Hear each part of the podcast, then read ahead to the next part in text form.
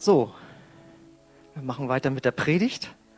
Allerdings predige ich nicht ich, sondern ich darf unseren Praktikanten von der Bibelschule äh, begrüßen, den Alexander. Darfst du mal nach vorne kommen? Genau, einige haben ihn ja schon gesehen. Hat auch schon in einige Gruppen ja reingeguckt, deswegen kennen einige ein bisschen näher, andere nicht. Das ist auf jeden Fall Alexander. Genau, und wir freuen uns, dass du uns jetzt das Wort bringst. Gottes Segen. Einen wunderschönen guten Morgen auch von mir. Ich möchte heute mit euch über kleine fliegende rosa Elefanten reden. Und wer jetzt glaubt, okay, vielleicht sollte Axel mich jetzt gleich von der Bühne holen wieder, weil der Praktikant scheint ja nicht ganz dicht zu sein, den möchte ich heute bei seiner Einschätzung ähm, nicht enttäuschen zumindest menschlich gesehen. Es soll heute um Glauben gehen. Und ich werde heute mal versuchen, deine rationale Welt, wie du sie kennst, auf den Kopf zu stellen. Oben ist auf einmal unten und rechts ist auf einmal links.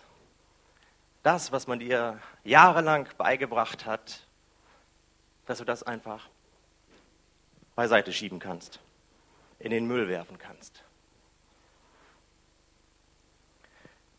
Die Frage nach dem Glauben ist keine neue Frage. Sie ist ehrlich gesagt eine Frage, die schon Jahrhunderte über existiert.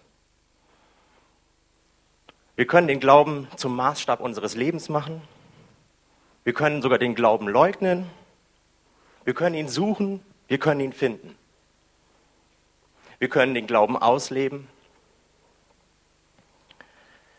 Wir können ihn religiös in unserem Herzen bewahren. Wir können ihm zustimmen wir können ihn verneinen. Wir können ihn für uns ergründen, aber wir können ihn nicht anderen schenken. Wir können den Glauben auch nicht irgendwie messen. Für uns ist der Glaube einfach da. Und doch, irgendetwas treibt uns an, immer wieder nach Antworten auf Glaubensfragen zu suchen. Was soll ich hier auf der Erde? Wozu bin ich eigentlich hier? Was ist der Sinn? Gibt es da irgendjemanden, der mich überhaupt braucht?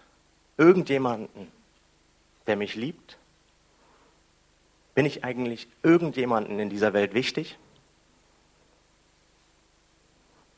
Und gibt es eigentlich irgendetwas Beständiges in dieser Welt? In einer Welt, die sich so schnell verändert? Und überhaupt, was passiert eigentlich, wenn ich sterbe? Gibt es da einen Gott? Ist da irgendwas Höheres? Und wenn es da was Höheres gibt, kann ich dann mit Gott überhaupt reden? Kann ich mit diesem Gott in einer Beziehung leben? Und wer sagt mir eigentlich, dass dieser Gott dann auch noch gut ist? Vielleicht ist er ja böse. Was passiert denn, wenn Gott böse ist mit mir? Kann ich Gottes Anforderungen genügen? Bin ich gut genug für ihn? Und zu guter Letzt, wie kann man eigentlich überhaupt glauben? Wie funktioniert das? Und selbst wenn du jahrelang schon mit dem Glauben dabei bist und du kennst Gott, stellst du immer wieder fest, ich habe immer noch Fragen und ich suche immer noch nach Antworten.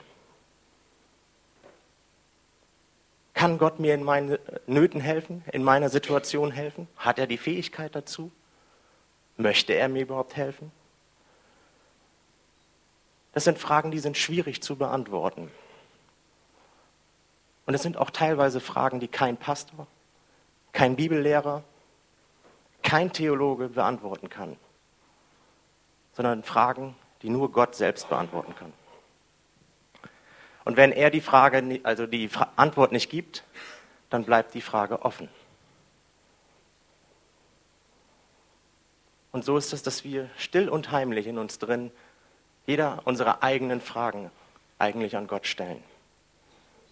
Der Mensch wird von diesen Fragen getrieben.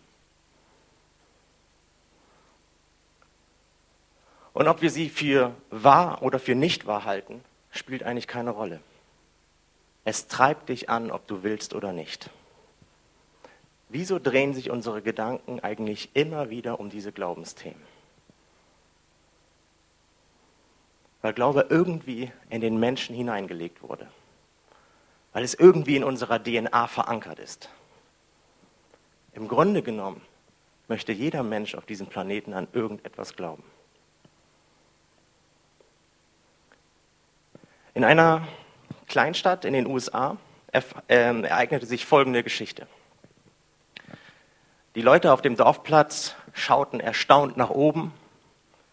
Über ihnen, hoch über ihnen, war ein Drahtseil gespannt. Und ein, ja, ein Künstler sozusagen, der tanzte über dieses Seil. Er lief hin und her, mal mit einer Stange, mal ohne einer Stange. Manchmal jonglierte er mit Bällen. Er konnte das alles. Die Menge applaudierte und jubelte ihm zu. Irgendwann war der Mann wieder auf seiner Plattform angekommen, die an der Stange befestigt war. Und er rief zu der Menge runter, kommt doch einer hoch. Ich habe hier eine Schubkarre. Setz dich da rein und ich werde dich über dieses Seil fahren. Die Menge wurde still, sehr still. Er wiederholte seine Frage. Habt doch keine Angst. Kommt hoch. Ich werde euch sicher über dieses Seil bringen. Keine Reaktion von der Menge. Stattdessen aber doch, ein kleiner Junge hob die Hand und er kletterte an dieser Leiter empor, setzte sich in diese Schubkarre, die er da oben hatte, und er wurde über dieses Drahtseil gefahren, einem hin, dann wendete er und wieder zurück. Als der Junge wieder unten war, fragten ihn die Leute, die um ihn standen, sag mal, Mensch, hast du denn überhaupt keine Angst gehabt? Der Junge erwiderte, nein, ich kenne doch meinen Vater.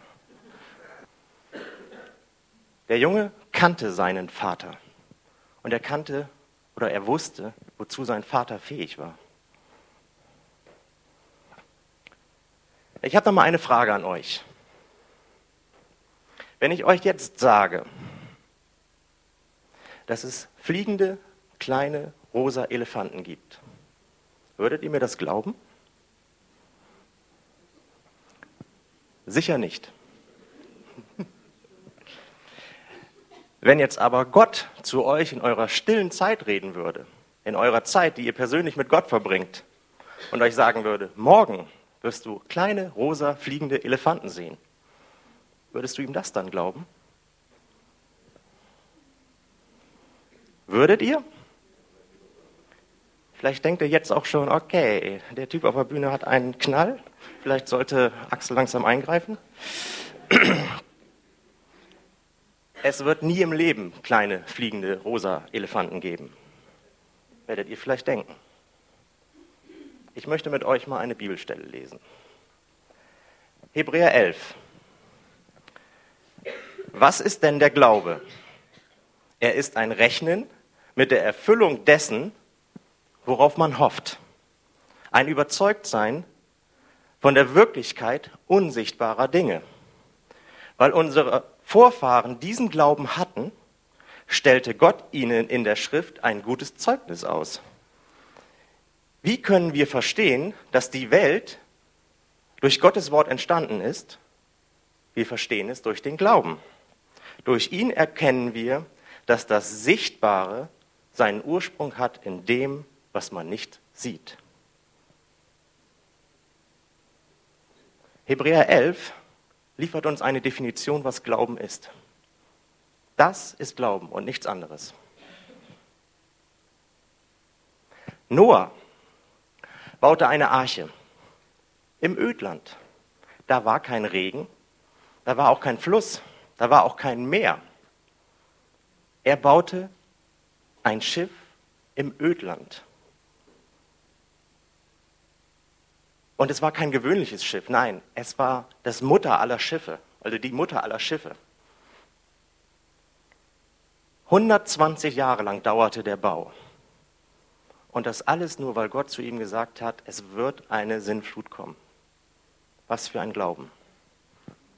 Abraham, seine Frau war unfruchtbar, bekam von Gott die Zusage, er wird Kinder haben wie Sand am Meer.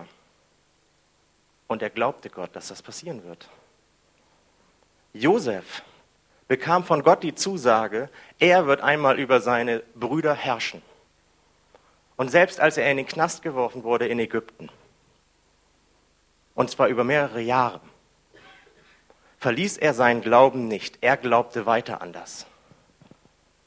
Mose, er glaubte, dass Gott in der Lage war, dass Gott fähig war, Israel gegen einen so mächtigen äh, Gegner wie den Pharao zu retten und aus dem Land zu führen und die ganze Strecke bis nach Kanaan zu versorgen. Und er wurde nicht enttäuscht. Josua eroberte ein Land, Kanaan, das heutige Israel, was voll war mit Völkern, die sehr viel größer waren als die Juden selber und sehr viel stärker waren.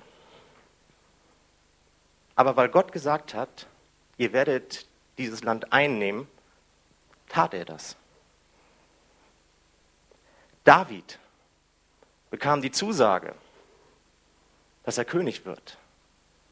Und selbst als Saul ihn verfolgte, jahrzehntelang, hielt er an dieser Zusage fest. Die Freunde von Daniel wurden lebendig in den Feuerofen geworfen, weil sie glaubten, dass Gott sie sogar aus dem Feuer retten konnte. Und sie wurden nicht enttäuscht. Daniel selber wurde in die Löwengrube geworfen und wurde ebenfalls nicht enttäuscht.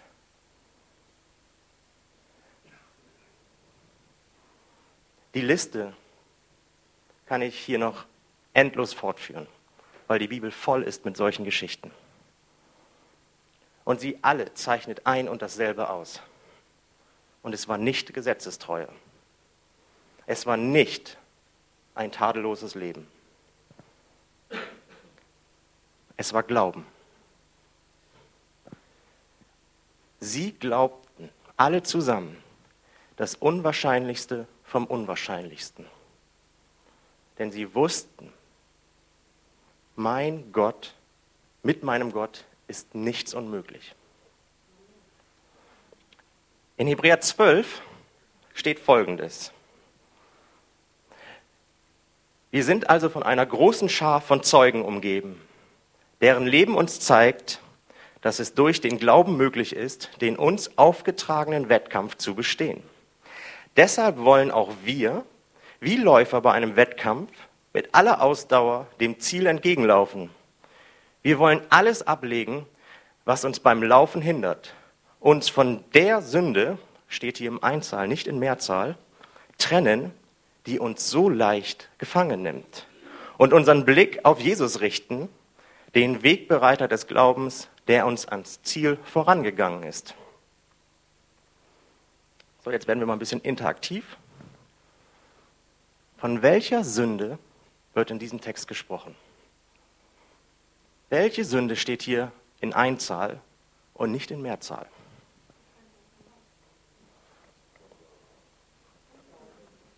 Unglaube. Kontext ist König. Hebräer 11 geht um Glauben, logisch, dass Hebräer 12 dann genau um das Gegenteil geht. Es geht um Unglauben. Und daher kann man diesen, diesen Vers auch folgendermaßen lesen.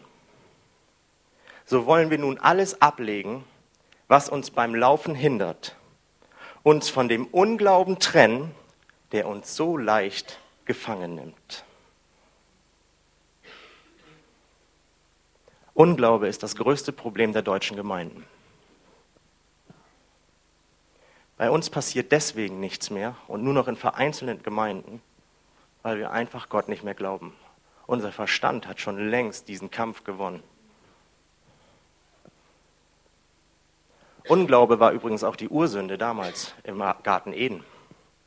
Es war nicht Stolz, es war nicht das Essen einer Frucht, es war nicht dieses Bedürfnis, ich würde gerne wissen wollen, was richtig und falsch ist, sondern es war, dass ich Gott nicht geglaubt habe, dass das Gebot, du sollst von diesem Baum nicht essen, gut ist. Das war die Ursünde.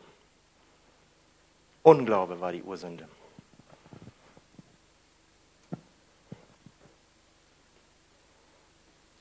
Wie ist das mit dir? Glaubst du Gott mehr als deinen Umständen? Mehr als deiner Logik? Mehr als deinen Schul- und Sachbüchern? Mehr als den Nachrichten und den Medien? Mehr als deinen Sorgen, deinen Nöten und deinen Umständen? Manchmal ist das schwer. Keiner von uns, also es ist noch nie ein Meister vom Himmel gefallen.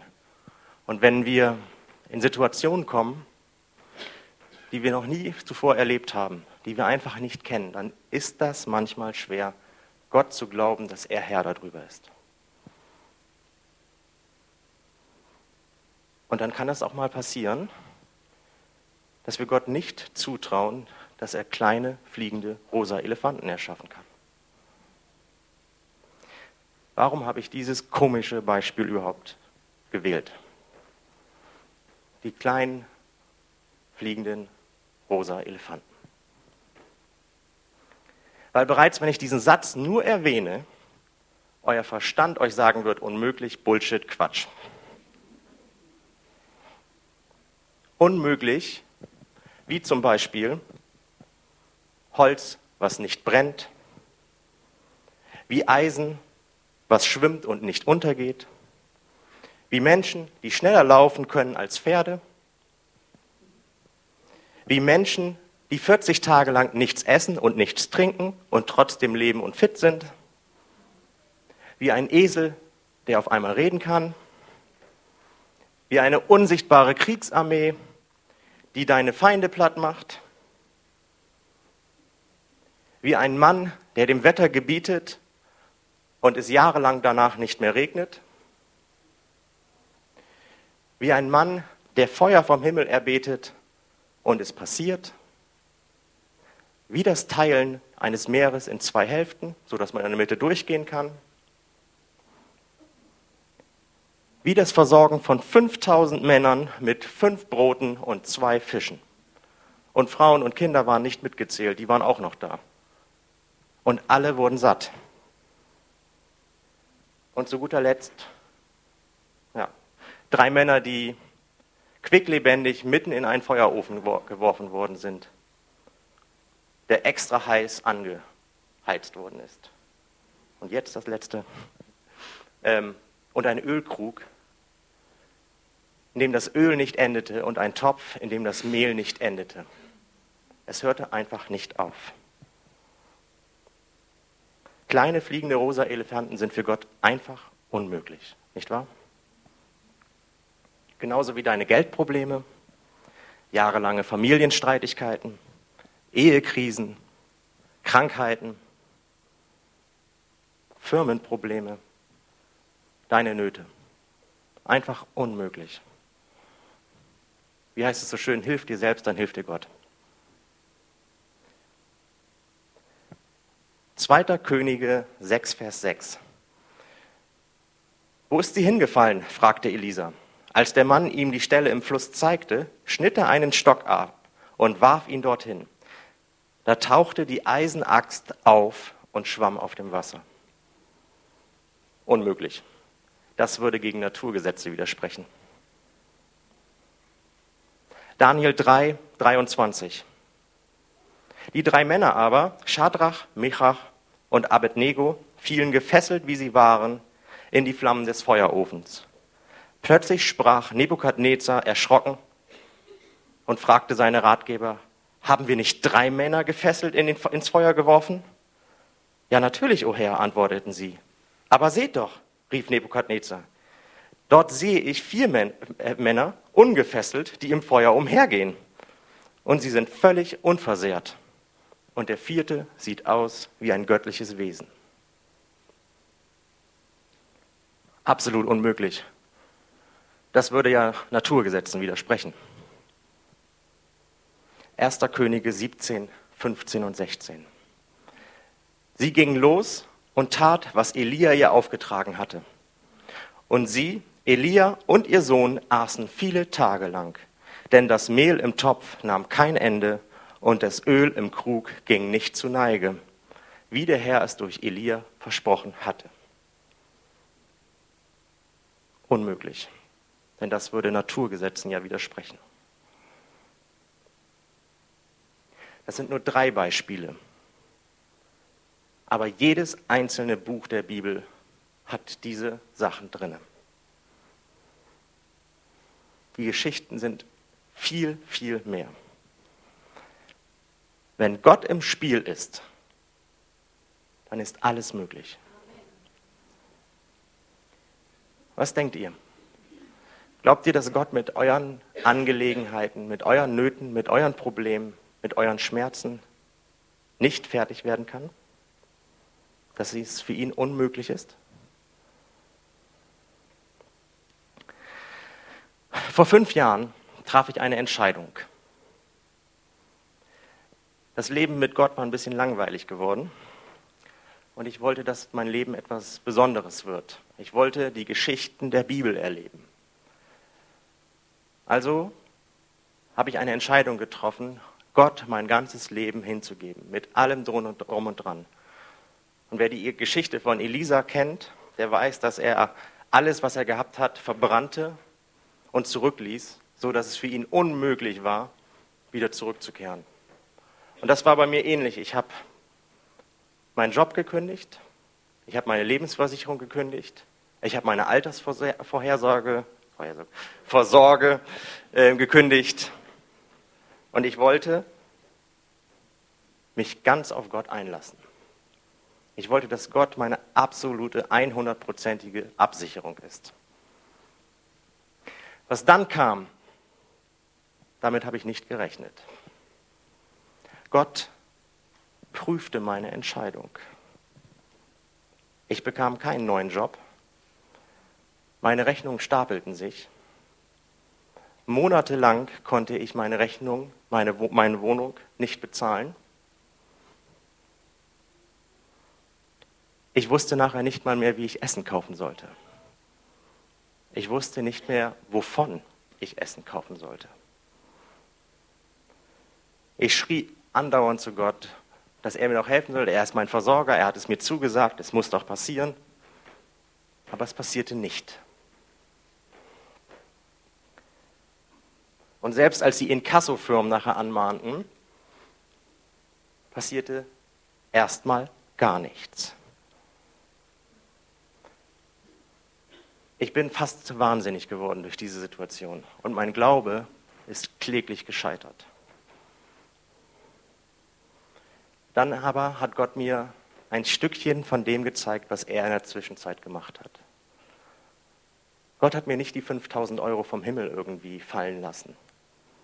Gott hat mir nicht irgendwie durch wer weiß was für spektakuläre Wunder, so Engel oder sonst irgendetwas gedient, sondern er hat Immer dann, wenn es wirklich nicht mehr weiterging, war auf einmal für eine Rechnung das Geld da. Freunde, die ganz spontan in der Gegend waren und auf einmal sagten, hey, weißt du was, ich lade dich heute zum Essen ein. Oder sagen, hey, irgendwie habe ich heute den Eindruck, ich sollte den Einkauf bezahlen. Das passierte andauernd, aber ich habe es nicht mehr gesehen, weil ich immer das Gesamte gesehen habe und die Kompletthilfe haben wollte. Und ich habe mich gefragt, in der ganzen Situation, Gott, warum tust du sowas? Warum hilfst du mir nicht komplett? In Hebräer 12 heißt es weiter. Bis jetzt hat euch der Kampf gegen die Sünde noch nicht das Letzte abverlangt. Es geht wieder um die Sünde, also um den Unglauben. Es ging noch nicht um Leben und Tod. Trotzdem werdet ihr schon mutlos. Ihr habt wohl vergessen, was Gott an euch als sein, äh, was Gott euch als seinen Kindern sagt. Mein Sohn, wenn der Herr dich zurechtweist, dann sei nicht entrüstet, sondern nimm es an, denn, denn darin zeigt sich seine Liebe. Wenn ein Vater seinen Sohn erzieht, den er liebt, so schlägt der Herr jeden, den er als sein Kind annimmt. Wenn ihr also leiden müsst, dann will Gott euch erziehen. Er behandelt euch als seine eigenen Kinder. Welcher Sohn wird von seinem Vater nicht streng erzogen und auch mal bestraft? Viel schlimmer wäre es, wenn Gott anders mit euch umginge. Dann nämlich werdet ihr nicht seine eigenen Kinder. Manchmal probt Gott unseren Glauben. Und er möchte wissen, glaubst du wirklich, was ich dir verheißen habe?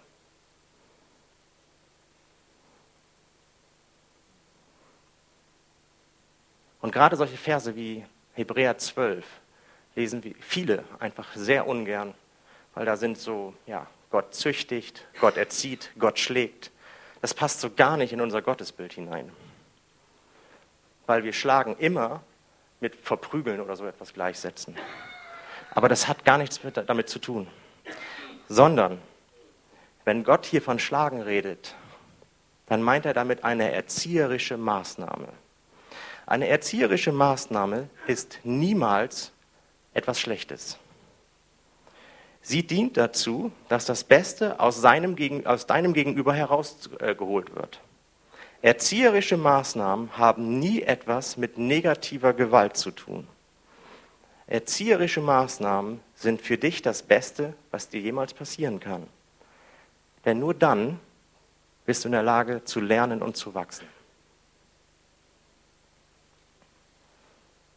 Hätten deine Eltern dich damals nicht erzogen oder wie es so schön im Altdeutsch heißt, gezüchtigt, dann wäre aus dir nichts geworden. Du wärst eine Plage für die Menschheit geworden. Und genauso ist es bei Gott auch. Er erzieht dich und mich, damit du und ich zu dem besten Ich werden, was möglich ist. Ein Ich, was gewurzelt ist in Gott selbst. Und wie der Junge, der wusste, wozu sein Vater fähig ist, dass wir genau so im Glauben stehen und wissen, nein, ich weiß, wozu mein Gott fähig ist, mein Vater im Himmel fähig ist. Gott und sein Wort ist glaubwürdig ist vertrauenswürdig. Die Bibel ist voll mit Zusagen für seine Kinder.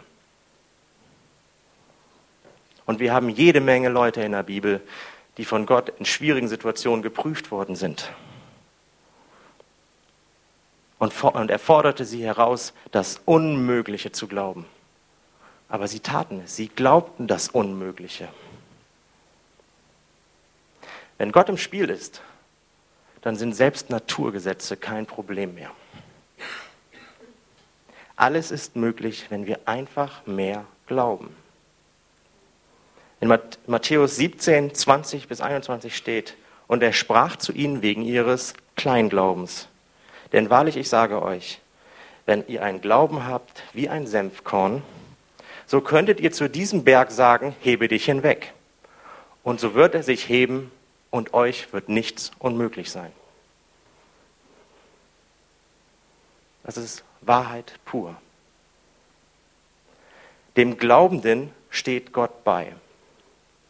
Dem Zweifelnden erzieht er mit Vorsicht, damit sein Glaube wächst. Der Zweifelnde wird von Gott nicht verworfen, sondern er wird erzogen, damit sein Glaube wächst. Glaubst du, dass Gott es möglich wäre, kleine, fliegende, rosa Elefanten zu erschaffen? Nach all diesen Geschichten? Die, klar, die kleinen Dinger sind fiktiv, die habe ich mir ausgedacht. Aber es ist wichtig, dass in unserem Kopf etwas Klick macht. Dass wir eigentlich sagen, ja, wenn mein Gott dabei ist, dann ist das möglich. Klar, dann wird es kleine fliegende rosa Elefanten geben. Wir müssen unser Denken verändern und Gott mal ein bisschen mehr zutrauen. Wenn Gott im Spiel ist, dann ist einfach alles möglich. Wie ist denn das mit eurer Gemeindevision? Glaubt ihr, dass das möglich ist? Glaubt ihr das? Wenn Gott im Spiel ist, dann wird diese Vision für eure Gemeinde absolute Wahrheit. Wenn Gott im Spiel ist, ist nichts unmöglich. Amen.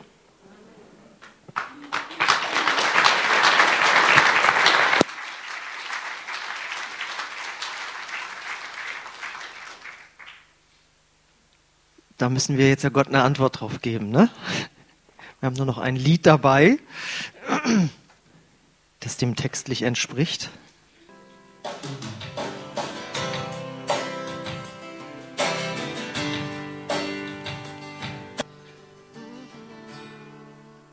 Abschied des Gottesdienstes wollen wir natürlich auch Gebet anbieten und das Ministry-Team darf schon mal nach vorne kommen.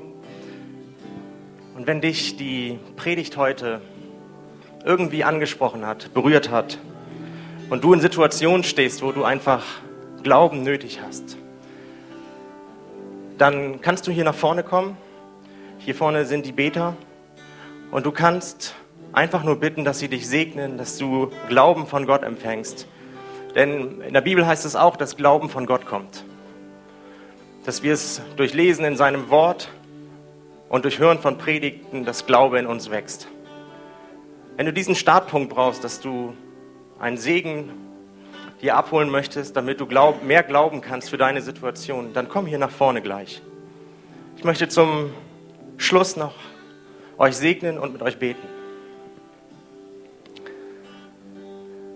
Vater, ich danke dir dafür, dass du ein Gott bist, dem alles möglich ist. Vater, ich möchte dir danken, dass es für dich keine physikalischen Grenzen gibt. Und dass da, wo unser Verstand aufhört, dass deine Möglichkeiten erst anfangen. Ich möchte dich bitten, Heiliger Geist, dass du jeden Einzelnen, der jetzt hier ist, segnest für die kommende Woche dass du ihnen Kraft und Durchhaltevermögen gibst für alles, was einfach auf sie einströmt. Ich möchte dich bitten, dass du deinen Segen mit ihnen sendest, wohin sie auch gehen, dass sie Licht sein können für die, die dich nicht kennen, Herr. Ich möchte dich bitten, dass du sie erhebst und dass du sie in eine neue Ebene der Beziehung mit dir wirklich hinführst. Und ich segne euch im Namen des Vaters, des Sohnes und des Heiligen Geistes mit seiner Kraft und mit seinem Glauben. Amen.